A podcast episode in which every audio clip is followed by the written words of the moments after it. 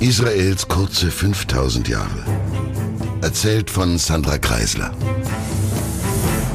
Ab dem Jahr 634 strömen islamische Armeen aus der arabischen Halbinsel in die Levante. Ins palästinische Gebiet kamen sie, wie erzählt wird, vor allem über Elat, also den südlichsten Zipfel des heutigen Israel – und nur wenige Jahre später hatten sie auch die gesamte Region, die heute Israel, Gaza und die umstrittenen Gebiete heißt, komplett unterjocht. Aber die Region war ja schon lange nicht mehr jüdisch beherrscht gewesen. Christen hatten sie übernommen. Miteinander streitende Hauptreligionen zu jener Zeit waren verschiedene orthodoxe christliche Sekten und das, was sich bald katholisch nennen wird. Die Juden die hatten genug damit zu tun, ihr Überleben in ihrer angestammten Heimat zu organisieren. Und die Muslime? Die wussten offenbar gar nicht so viel über die Region, die sie gerade eroberten, jedenfalls nicht mehr als die verschiedenen, manchmal auch missionierenden, monotheistischen Splittergruppen in den Jahrzehnten davor auf der arabischen Halbinsel so darüber berichtet hatten. Nicht mal der Name Jerusalem war bei allen gebräuchlich. Es war immerhin rund 500 Jahre her, dass der römische Kaiser Hadrian ihn entfernt und die Stadt in Aelia Capitolina umbenannt hatte, was allerdings die Christen recht bald danach wieder zurückgeändert haben. Nur eben diese Rückänderung hat sich bis zur arabischen Halbinsel offenbar nicht mehr ganz flächendeckend herumgesprochen. Der Regions- oder Bezirksname, der blieb allerdings auch bei den Christen ganz allgemein beim Hadrianschen Palästina, ein Wort, das sich, wie die meisten meinen, auf die Philister bezogen hatte, die allerdings schon damals, also zu Zeiten der Hadrianschen Umbenennung, ausgestorben waren. Aber natürlich, niemand außer den Juden wollte zum alten Namen Judäa oder gar Israel zurückkehren, damit hätten sich ja dann nichtjüdische Besitzansprüche nicht mehr ganz so glatt stellen lassen. In seinem einflussreichen Buch über Palästina unter den Muslimen schreibt der britische Historiker Guy Lestrange, dass der Name Aelia Capitolina für die Goldene Stadt den Arabern sogar noch unter dem Abbasidischen Reich, die ab dem 8. und bis zum 13. Jahrhundert herrschten, geläufig war nur hatten sie keine Ahnung, warum sie die Stadt so nannten. Aus Aelia war Ilia geworden, und der frühmittelalterliche arabische Wissenschaftler Yakut al-Hamawi schrieb, das sei eben der Name der Frau gewesen, die die Stadt erbaut hatte.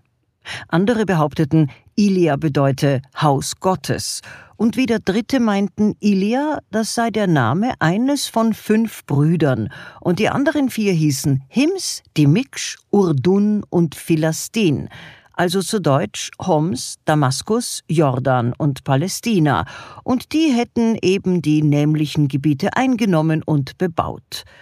Manchmal wurde Jerusalem wohl auch einfach Al-Balat genannt, was sich vom lateinischen Palladium ableitet und das Gericht bedeutet. Bald aber sagte man oft auch Beit al-Maqdis, heiliges Haus. Niemals in ihrer ganzen Geschichte haben die arabischen Herren Jerusalem zu einer Hauptstadt gemacht.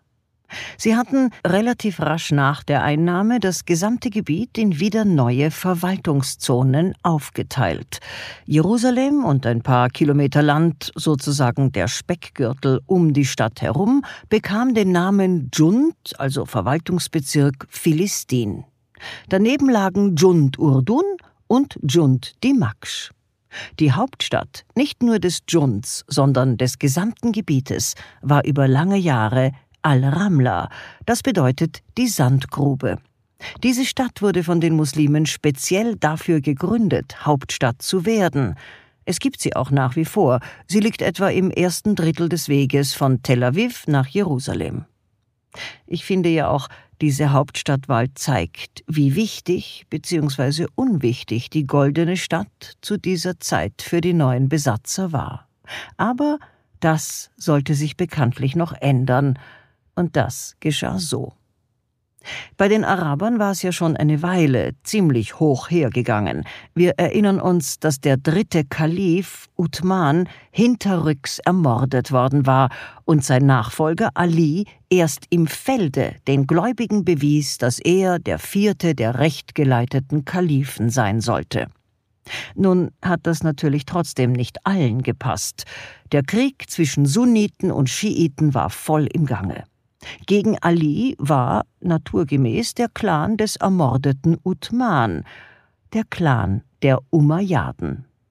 Zunächst verloren sie zwar die Schlachten gegen den vierten Kalifen, aber nachdem er nur wenige Jahre später starb, schafften sie es dann doch noch an die Spitze.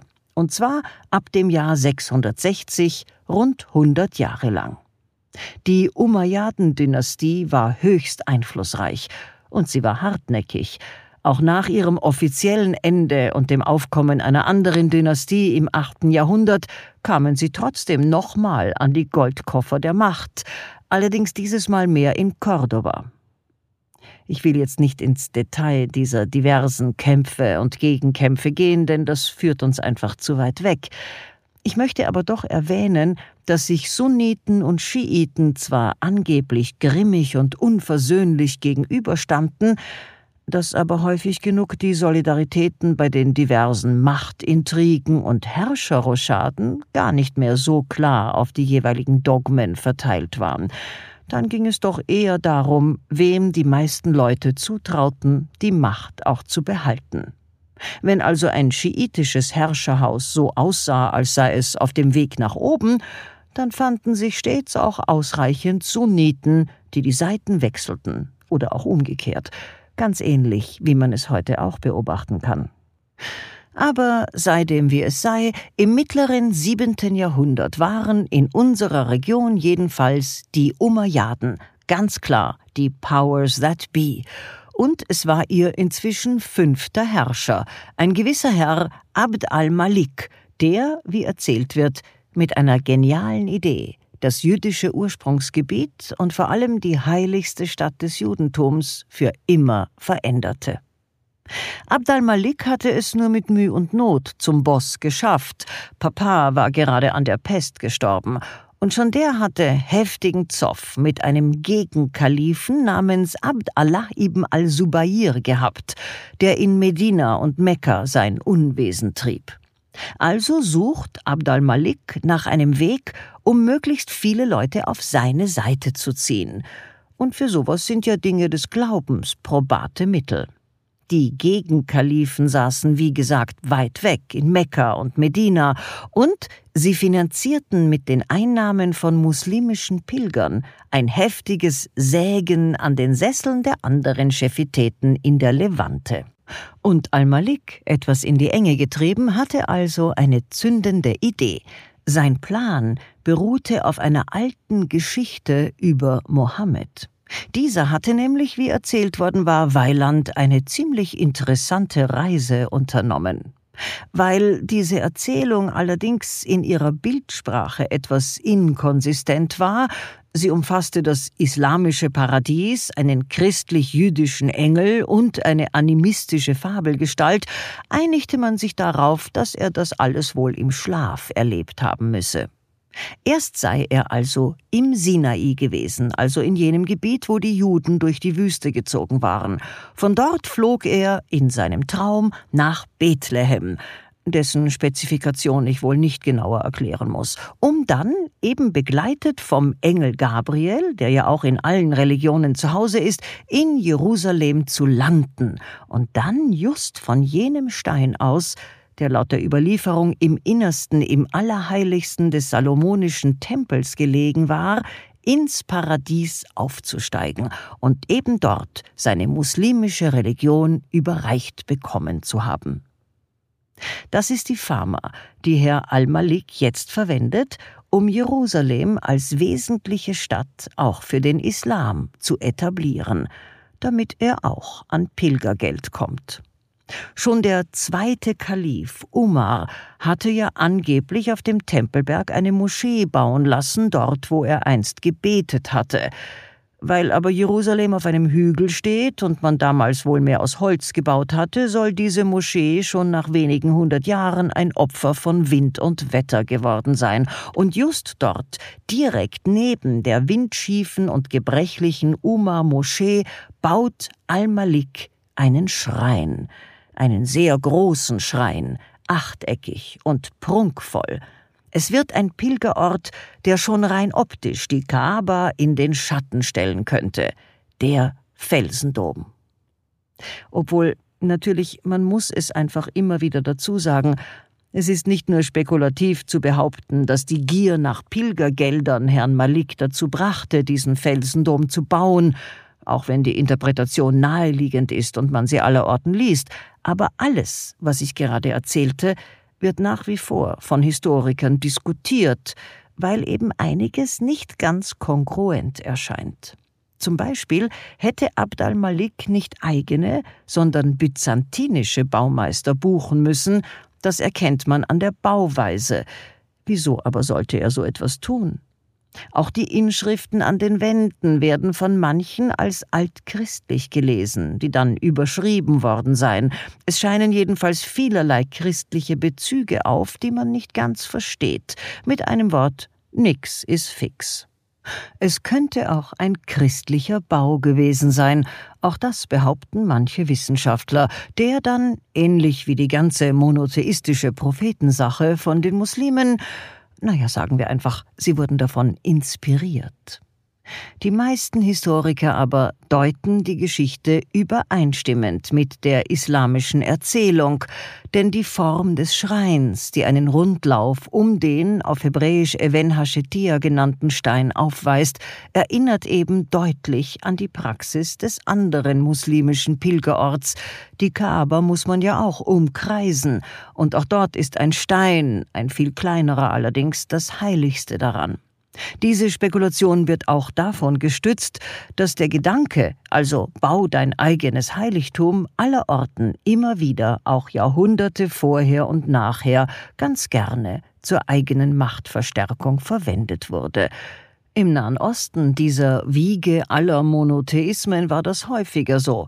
Aber bis heute ist es Praxis. Denken wir nur daran, wie Herr Erdogan die Hagia Sophia zur Moschee erklärte und es ist ja auch die Kaaba keine islamische Erfindung gewesen.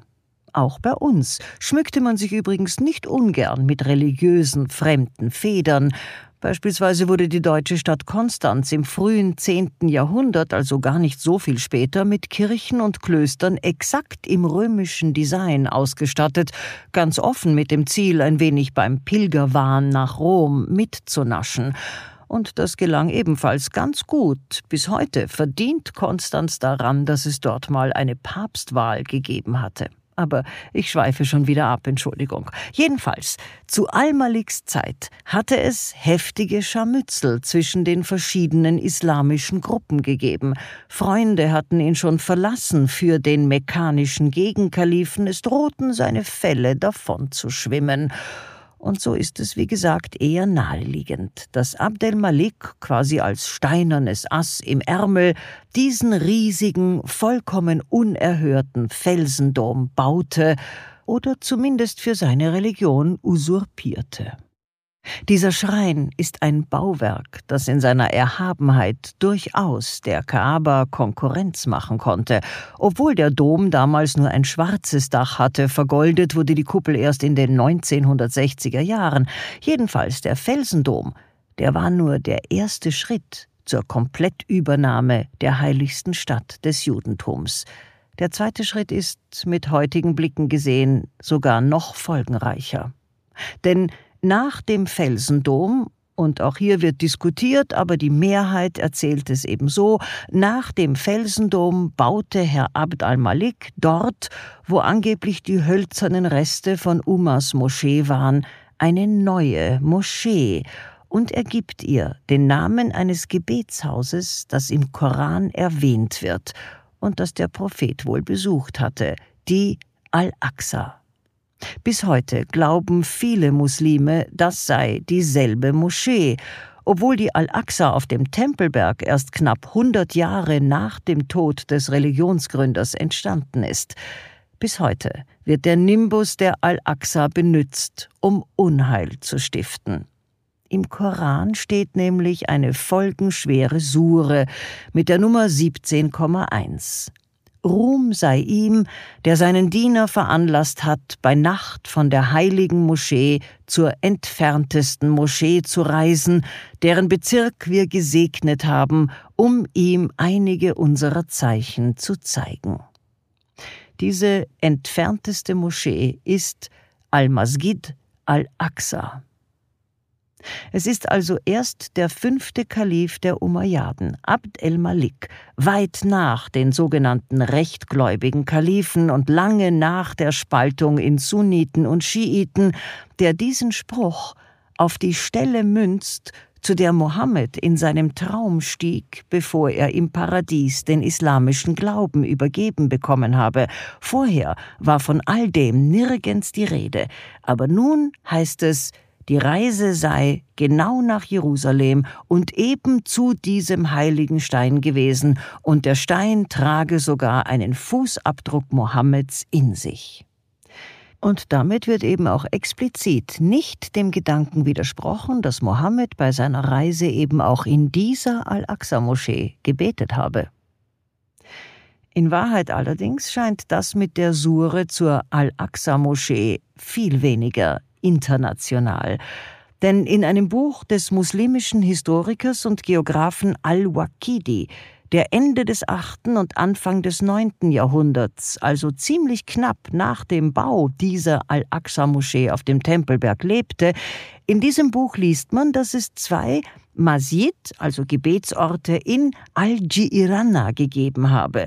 Das ist ein Dorf zwischen Mekka und Taif und der eine Gebetsort hieß schlicht die nähere Moschee, also Al-Masjid al-Adna, und die andere die entferntere Moschee, Al-Masjid al-Aqsa. Und Mohammed betete eben dort, wenn er die Stadt verließ. Aber nun gibt es eine andere Al-Aqsa, und die steht auf dem Tempelberg. Und obwohl der Name Jerusalem im Koran nicht mal erwähnt wird, diese Verknüpfung der Erzählung der nächtlichen Reise mit der Sure über die entfernte Moschee wird so oft wiederholt, dass sie heute auch für die Gläubigen wahr ist. Wir sind ja schon ausreichend auf die Erkenntnis gestoßen, dass Fakten nichts zählen, wenn die Erzählungen besser klingen, so eben wie hier. Ende des siebenten und Anfang des achten Jahrhunderts, also rund 1500 Jahre nach dem Bau des israelitischen Tempels, vollendet der fünfte Kalif der Umayyaden Abd al-Malik, was dem König Hadrian 500 Jahre zuvor nicht gelungen war. Durch Felsendom und Al-Aqsa-Moschee beginnt eine groß angelegte Propagandaaktion mit dem Ziel, das jüdische Erbe der Stadt kleinzureden. Ob auf dem Grundstück der Al-Aqsa-Moschee übrigens wirklich ursprünglich der zweite Kalif Umar eine hölzerne Gebetsstätte aufgestellt hatte, ist ebenso umstritten wie die Frage, ob die Al-Aqsa tatsächlich von Abdel Malik gebaut wurde oder nicht doch sogar noch etwas später. Jedenfalls wird dann, nochmal 300 Jahre nachher und etwas vom Felsendom entfernt, nämlich direkt neben der Grabeskirche, nochmal eine steinerne Moschee gebaut, und die wird jetzt Umars Moschee genannt, und man sagt dann, das sei eben der Platz gewesen, an dem der zweite Kalif Umar einst gebetet hatte, als er Jerusalem eingenommen hat. Man weiß also in Wahrheit nichts, man glaubt viel und man streitet noch mehr. Je weniger belegt ist, desto fester und desto gewalttätiger glauben die Menschen offenbar das, was ihnen gerade so passt. Und das ist auch mit ein Grund, warum ich nicht ganz so intensiv auf die verschiedenen Herrscher eingehen möchte, die ab nun unser Gebiet unsicher machen. Ein kurzer Überblick allerdings ist doch vonnöten. Die Umayyaden also herrschten und behaupteten sich eine Weile in recht großem Stil, wobei sie auch Herrschaftsgebiete an andere Dynastien abtreten mussten, aber nicht in dem Gebiet unseres Interesses. Und das mit dem großen Stil ist wörtlich zu nehmen.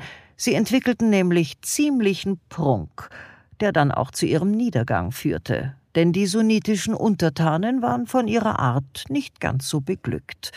Nach ihnen kamen in unserer Region und weit darüber hinaus die bereits erwähnten Abbasiden, ebenfalls Sunniten und zwar aus dem Stamme der Haschimiten. Und das ist ein Name, den man sich merken sollte, denn er wird im 20. Jahrhundert wieder Ruhm und Macht ernten. Die Abbasiden waren ausgesprochen wesentlich, auch für die Entwicklung der arabischen Geisteswissenschaften. Einer ihrer Kalifen, Al-Mamun, soll sogar die erste Universität nach modernem Anspruch errichtet haben. Aber sie hatten auch heftige interne Streitigkeiten, und sie haben es nicht geschafft, das riesige Reich lange unter einem Herrscherhaus vereint zu halten. Um 900 herum beherrschten die Kalifen nur noch den Irak, das syrische Gebiet, zu dem unseres damals ja zählte, und zeitweise Ägypten. 945 übernahmen die aus dem Iran stammenden Buyiden die weltliche Macht in Bagdad und grenzten die Stellung und Funktion des abbasidischen Kalifen auf das Amt eines geistlichen Führers des Islam ein und danach folgten viele verschiedene Herrscher in unserem Gebiet und es kamen auch bald die Kreuzfahrer. Die Araber aber waren gekommen, um zu bleiben. Bis heute sind die verschiedenen Sippen in unserer Region vorhanden. Sie tragen Namen, die darauf verweisen, wo sie ursprünglich herstammen, und sie machen Christen und Juden das Leben schwer. Wobei den Christen erstmal gar nicht so sehr. Vor allem mit den orthodoxen Christen war der sunnitische Islam in den ersten Jahrhunderten verblüffend gut vernetzt, was dann wieder zurückführt zu jenen Wissenschaftlern, die in der islamischen Religion eine Art verballhorntes Christentum und im Felsendom ein ursprünglich christliches Gebäude sehen wollen. Auch heute übrigens erleben wir wieder einen Schulterschluss zwischen so manchen radikalen Muslimen, egal ob sunnitisch oder schiitisch, und der christlichen Orthodoxie, beispielsweise die Verbindung zwischen Russland, dem Iran und der Hamas, und auch hier liegt es wie damals wohl weniger an der Religion als an den opportunistischen Machtansprüchen.